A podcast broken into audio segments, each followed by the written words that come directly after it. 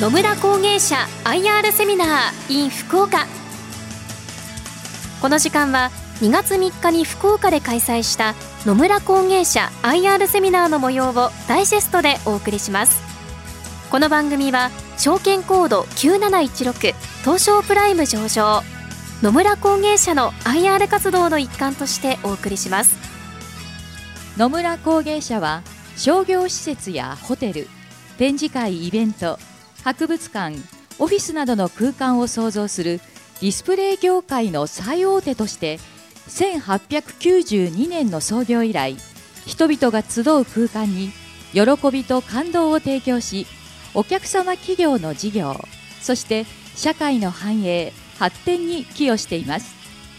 それではご紹介しましょう。証券コード9716東証プライム上場野村工芸社取締役専務執行役員の奥野福蔵さんです。皆様拍手でお迎えください。聞き手は兜町カタリスト桜井英明さんでお送りします。奥野さんもよろしくお願いします。よろしくお願いいたします。野村工芸社の奥野でございます。よろしくお願いいたします。それではうちの会社の概要をご説明させていただきます。お願いしますまあ、野村工芸社グループどこにいるんだっていうところでいくとディスプレイ業というところですね何をしてるんだ何者なんだっていうところでいくと買い取りますように集客環境づくりの調査コンサルそして企画デザイン設計してそれを作ってでまああと各種の施設イベントの活性化運営をやってますと。創業が今さっきご紹介ありましたけど明治25年でございます。プライム上場にさせてもらってまして人的資本的な話ですが約社員は2500人。2500人みんな頑張ってなんとか今1300億ぐらいの売り上げをやってるっていうようなことでございます。エリア的な話はあのスライドの右の方ですがまず連結子会社ですね。6社ございまして国内が4社海外が2社。海外はま中国とシンガポールでございます。で国内の方は大きなグループ会社としては野村アークス野村工芸社を真ん中に置いた時により建築的なところに特化していく野村アークス。逆によりプロモーション的なところに特化していく野村メディアスっていうことでございます。これそれぞれの会社も約150億ぐらいの商いをさせていただいてます。拠点とかいうことに関しましては国内はま本社大阪事業所を入れて営業所を入れて9箇所ですかね。で海外も8拠点ぐらいのところという展開をさせていただいているということでございます。当社の経営理念ミッションビジョンですが、まあ、野村マインドということを言ってまして、まあ、随所に主となる意欲をきちんと持っってこのビジョンですね今一人一人のクリエイティビティを起点に空間のあらゆる可能性を切り開いていくっていうことをやって実現ミッションとしてやるのはやはり空間創造によって人々に喜びと感動を提供していくっていうことを頑張ってるところでございます。えー、それじゃあのいくつか特徴はあるかと思うんですが一つ二つ特徴のお話をさせていただきます。一つはやはり歴史かなって。今131歳の企業ですが最初大衆娯楽のですね舞台作りとか舞台演出で始まっていくわけですがまあ一度脚光を浴びるというか世の中ですごく認知されるのは1970年の大阪万博ですね。その時に初めて世の中的にディスプレイとかそういう言葉がすごく認知されてそこからすごくあの活躍の場を広げさせてもらったなというところです。以後選ばれるの村お客さんの本当のパートナーですね相談相手にならしてもらってというところで今日に至るということなんですがちょっと俯瞰すると、まあ、その時その時ちょっと頑張らせてもらったり評価いただいたりのベストセラーというのはいくつかあるんですがお調べていうと当社は131年の本当のロングセラー企業かなとは思っておりますでそういう着実にしっかりやっていくっていうようなところがすごく大事にしていきたいなとは思っておりますんでまあそのロングセラーの企業なんだなみたいなことを少し共有させていただけたらと思います。います。でディスプレイ業界ですね。ご存知の方もいっぱいいらっしゃると思いますし初めて聞くということもいらっしゃるかなと思いますが今一応まあ1兆3500ぐらいの市場規模とは言われてます。でもあのディスプレイ業界の特徴というのはこちらのあの右の方に書いておりますがいろいろな業界ですね。建設業不動産業製造業印刷業イベント産業広告。それ皆さんと関係してことを進めていく。くっていうのがディスプレイ業界の特徴かなとは思います。あの一応頑張ってるんでずっとあのシェアはナンバーワンやってますっていうことをちょっとだけお話ししたかったんでこういうような感じでございます。これは一つ特徴としてお話しておきたいなと思うんですけどよく聞かれるんですが野村はやはり総合力かなと思います。まずはあの経験値って書いてますけど1年間に約1万5000ぐらいのプロジェクトを対応してます。でやはりお客さんは約3,000社ぐらいあのてくれはりましてその中でやっぱり長いお付き合いですね常にあのご相談がいただける経常率っていうのは、まあ、80%ぐらいは大体維持してるかなこれの源は多分あのすごく丁寧にお仕事をさせていただくっていうことだと思います。で人的資本的なことでいくと真ん中ですけど約あのクリエイタープランナーとかデザイナーとか約600名ぐらいいます。これはあの世界的にも600名もいるクリエイティブ集団というのはあまりないらしいです。確かにお仕事しててもそういう大きな団体はあまりないかな。あの小さいところは小さいところですごく素敵なことをやられてるんですがこの総合力がうちの一つの特徴かなと。そして作る方の生産体制をしっかりしていくということで作る政策管理が約500名。で一番右下に書いてますがそれを一緒にやっていただく協力者さんですね。協力者さんもやはり550社ぐらい。ここがすごくうちの生産体制としてのちょっとしっかりやっていくこと。よりこれからもと思っております。お仕事の流れ方ですね。まあ本当にあのまずお客さんの方から次こういうことをしたいんだあのことをしたいんだというご相談がある。もしくはあそこでこういうことをしませんかという自主提案をする。そういうところから仕事は始まります。でじゃあ考えてみようというところで調査とかコンサルとか。でデザイン設計していくわけですね。でやることが決まったら制作に入っていって作っていくというこのサイクルをぐるぐるぐるぐる回していってるっていうことでございます。ジョブとしては調査だけのジョブもありますしデザイン設計デザインだけのジョブもありますし設計施工全部一奇数間のジョブもあるそれはそれぞれの形でございますで結果アウトプットとしてはまあ8つの市場を書いてますけどこれはまあ内なりのあの管理の市場なんですがこういう8つの市場のところで空間創造空間活性をしていってるっていうことでございます。その8つの市場ですねちょっとあの掘り下げて言いますと、まあ、専門店市場で百貨店量販店複合商業施設というような商業分野があります。それと広報販売促進市場というのは基本的には企業様の広報販促っていうようなことです。で博物館美術館は、まあ、お客様としたらあの行政さん観光庁自治体が中心ですが博物館美術館づくり。そして余暇施設市場ですね。余暇施設市場は今インバウンドのあの活性化でかなりあの元気になっている市場ではございますがその中でやっぱりホテル。そして逆にエンターテインメント施設テーマパーク。観光ですね。とかいうことの市場でございます。で博覧会イベント市場はまさしく字のごとく博覧会イベント、ね、今新聞よく理由はしてますけど万国博とかいうのはもう一番メインのところ。前回の東京オリンピックとかいうのもこういうことで入ります。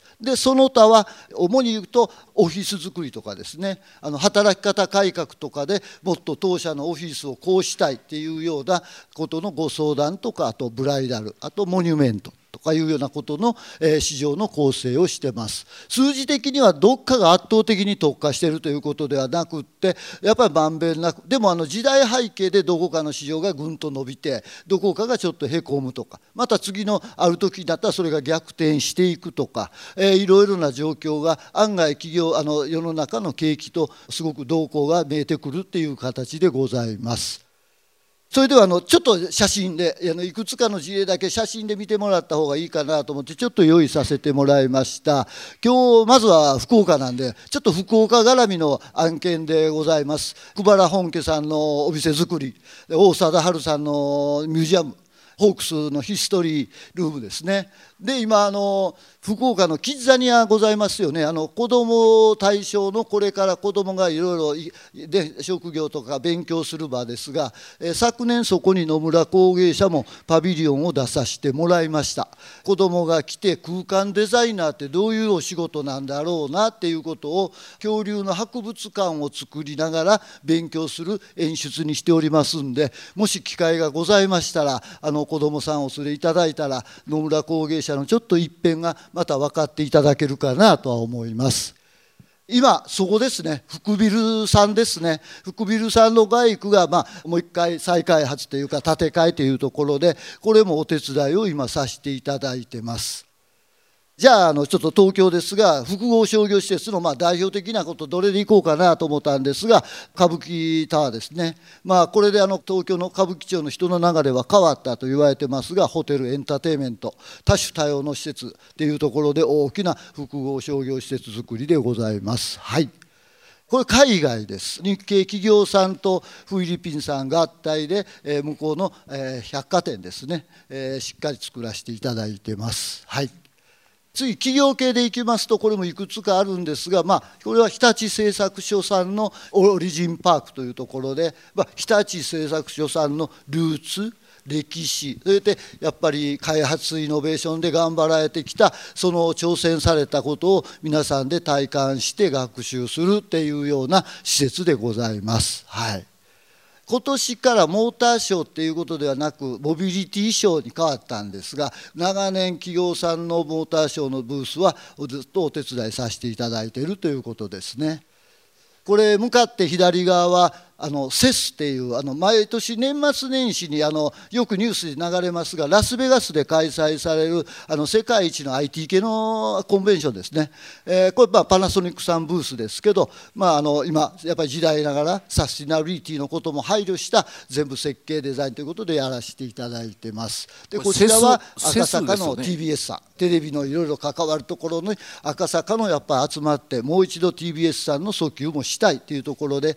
過去にテレビに関わる道具やらツールで作ったモニュメントでございます。はいこれもあの展示会なんですけどこれあのまあエレクトロニクスショー CEATEC というまあ家電 IT 系のまあね華やかな展示会ですけど真ん中の白いところ見ていただいたらいいかなと思うんですけどまあお客様とですねやっぱりデザイナーがいろいろ何回もドラフトしてで最終的にはこの周囲のあるあこういうブース演出になっていくっていうようなことでございます。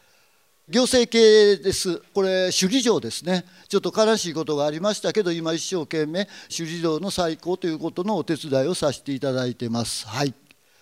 また沖縄ですが、道の駅嘉手納これ僕らの町には基地がある。っていうコンセプトでですねやっぱあの基地どうこうではなくてどういうことなのかなって皆さん考えましょうねっていう考える機会創出っていうことをテーマにやらせていただき幸いにも昨年あのディスプレイの産業大賞を受賞させていただきました。これは余暇施設ホテルですがホテル今いっぱいやらせてもらってて福岡でもいっぱいやらせてもらってるんですがすごく面白くって話題になったんで出させてもらいましたけど京都なんですね。京都の清水のところこれ古い小学校です。小学校をホテルにラグジュアリーのホテルに変えたっていう。で小学校の中の皆さんも一緒だと思うんです。あの廊下？廊下のしつらえとかああいうものもできる限り残した上でホテルに変えていった。というところであのもし機会があれば行っていただいたらと思いますしこの近くに住まれてたあのご年配のおばあさんが本当になんか「ありがとう私がこの学校卒業したの」と言われてこれをこういうことにしていただいててなんか感謝の言葉いただいた時はすごく嬉しかったですね。もう一つ余暇施設で言ってましたよね。エンターテインメント施設ですね。テーマパーク。淡路島にある二次元の森っていうところでまあ原寸大というかゴジラを作らせてもらいました。口開いてるところに人間があのジップラインですね。ザーってあのワイヤーでザーッといく。だからスケール感分かっていただけると思うんですが当社はあの2次元のものを立体にするエンターテインメント。それは本当に得意でですね。ちょっとまあ今日はご写写真はお見せできなかったですけどあれですねあのララポートのところのガンダム。ガンダムさんとかもあの横浜で歩かせることとかも含めてずっとお手伝いもさせていただいててですね。これ用にうちはコンテンツインテグレーションセンターという約12030人ぐらいですかねの専門の部隊が組織の中にあってこういうことをどんどんやっていってるっていうことでございます。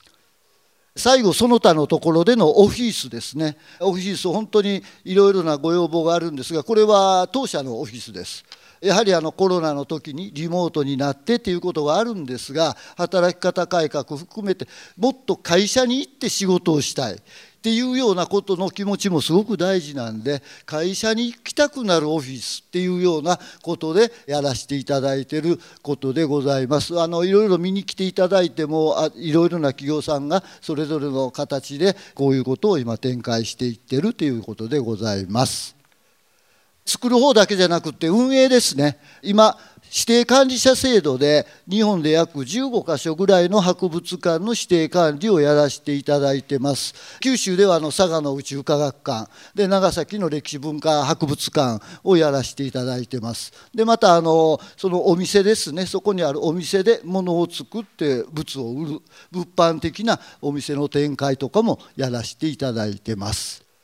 今年の数字です、突然生々しい数字の話ですが、今年度のまあ予測、通期予測としては、売上で1315億、営業利益で46億っていうような形で、まあ、コロナの時に、ね、苦しんだ昨年とかと比べると、全部もう回復がもう始まってきてるっていうところで、手応えとしては、しっかりあのき出してるなというようなことでございます。一株当たりの配当25円だったのを 2, 円増配で27円っていうようなことでございます。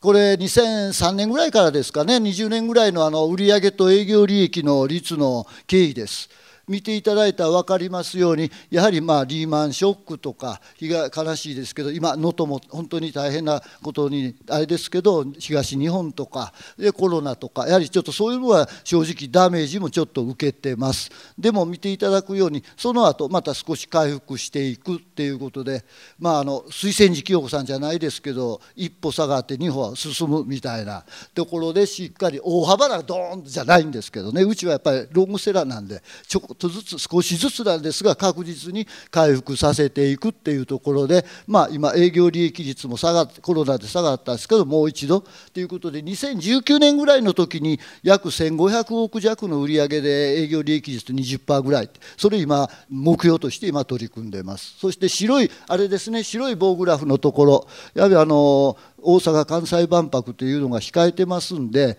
まあ、市場が賑わしてますように延期なのかとかどうなのかとかいうのは別としましてもし実やるということになれば当社はやっぱり万博でしっかりやってきてる会社でございますのでそこの時はやはり数字もそれなりに積み上がるであろうとは思っております。はい、あのコロナで、まあ、はい、落ち込まれたんですけども、はい、この3年4年で結局ウェブがこう出てきたじゃないですか。でもやっぱりリアルだねっていうのにこの4年で気が付いたと思うんですよ皆さん。どうでしょうか？おっしゃっていただいておるですね。あの初めはね本当に集客を否定されたんですよね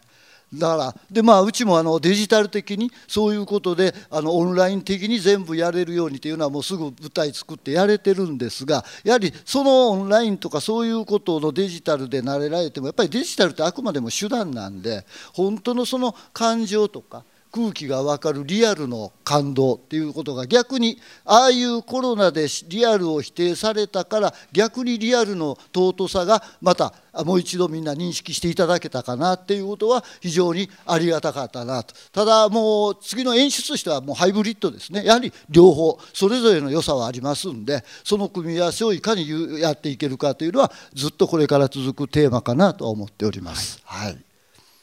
それではちょっと中期経営計画今当社の中継のちょっとポイントだけお話しさせてください。はいまあ、今、当社の中期経営計画というのはあの白のところで出てますが2023年から25年、まあ、3年ごとでやってるんですけど、まあ、これから、えー、言うてますようにいろいろな世の中的な計画とか構想があって、まあ、それがいろいろあれどうちがやっていくのは空間創造空間活性というところでしっかりお役に立てていけたらなということがずっと続いていくんだと思います。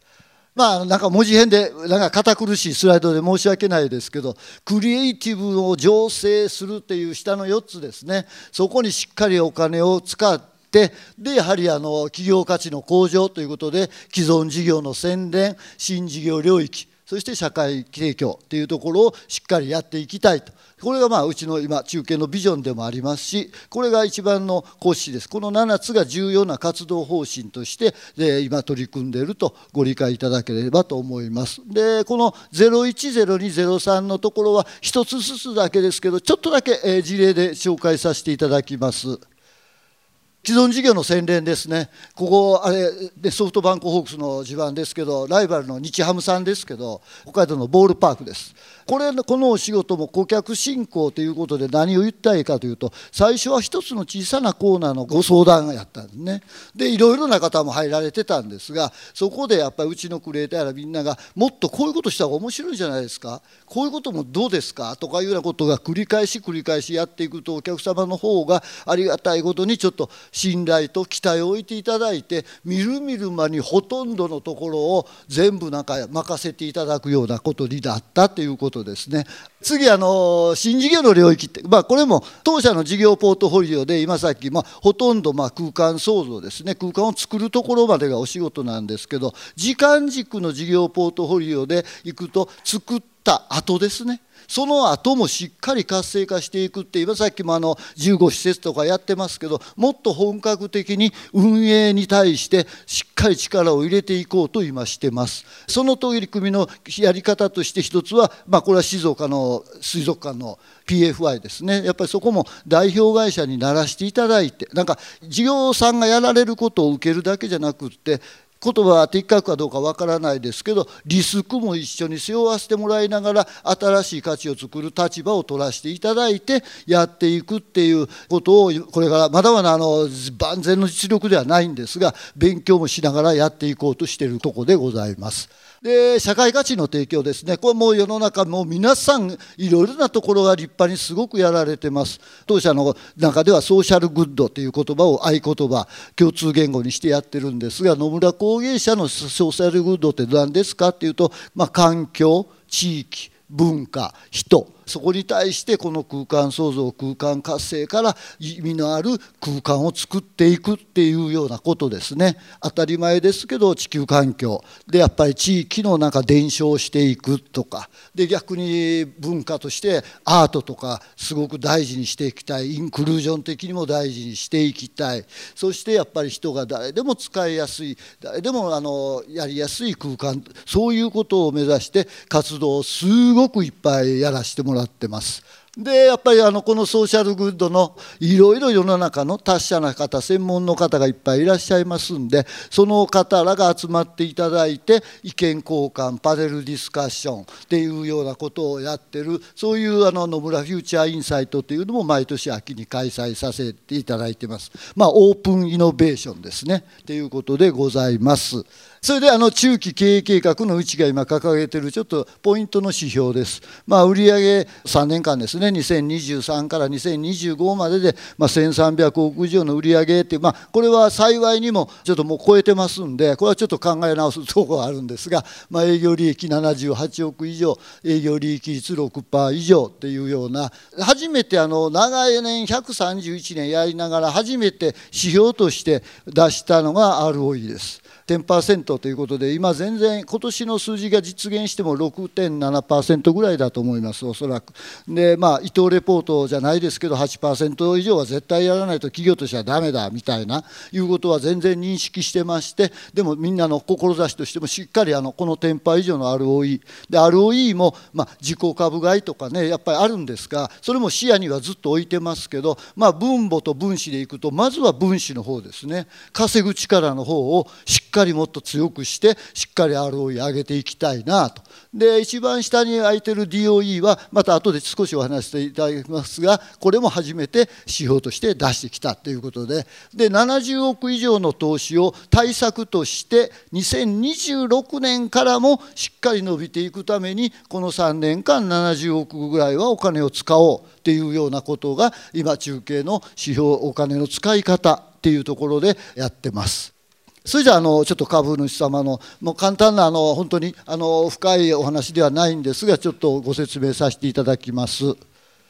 配当ですね。まあ、見ていただくようにこれも本当にあの偉そうに言える話ではないですが、まあ、今年は今さっきも言いましたけど25円の配当計画を、まあ、少しだけあの業績の回復が見通せたのでやっぱりそれがしっかりという配当にもということで2円ですが増配させていただいたと。で、まあ、配当成功はここに出てますようにこういうことなんですが、まあ、配当成功に関してはねずっとまあ40%以上はとかいうようなことはしあの持ってたんですが基本的には安定配当がうちは一番やっぱりすることが一番大事だと思ってますそのためにしっかり事業をやっていくということででもここまで聞いていただいてお分かりのように受注産業なんですよね。で受注産業ということはお客様とかも含めて景気の動向がかなり受けます。でも景気の動向で業績が上げ下げではなくてそれでも配当安定配当というところでこれもあの、まあ、初めてですけど DOE を6%以上はしっかりやろうというようなことも初めて中継の指標として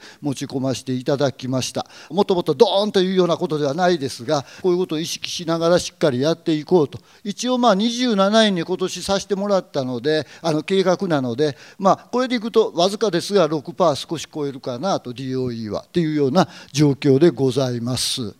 株価の推移です。なかなか苦戦してます。市場の評価というのは本当に謙虚に受け止めないとダメだなって思ってます。当社だけではなくってやっぱりディスプレイ業一緒に2番頑張ってはる丹精さんとか皆さん同じような株価の苦労はされてるんですよね。でもこれも一つ一つしっかり組み立てていってって少しずつ上げていきたいなとは思っていますし繰り返し耳だこになられるかもしれませんがロングセラー企業です。長いお付き合いをしっかりさせていただけたらなと思っておりますんでよろしくお願いします。中期経営計画のビジョンのイメージ図ですね、まあ、野村工芸社グループにある機能グループ会社も含めて全てここにプロットしてるんですが一番上にありますようにやっぱりあの新しいことを想像する人たち2500人それがいっぱいなんでこれはやっぱり企業としては想像力が一番当社の場合は大事だと思ってますんでしっかりそれを活性化していきたいなということで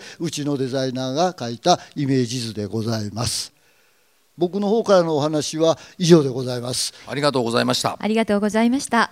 野村工芸社 IR セミナー。ご出演は証券コード9716東証プライム上場。野村工芸社取締役専務執行役員の奥野福蔵さん。聞き手は兜町カタリスト櫻井英明さんでお送りしました。奥野さんどうもありがとうございました。ありがとうございました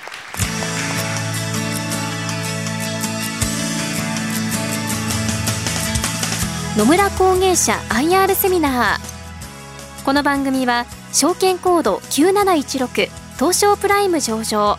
野村工芸社の IR 活動の一環としてお送りしました。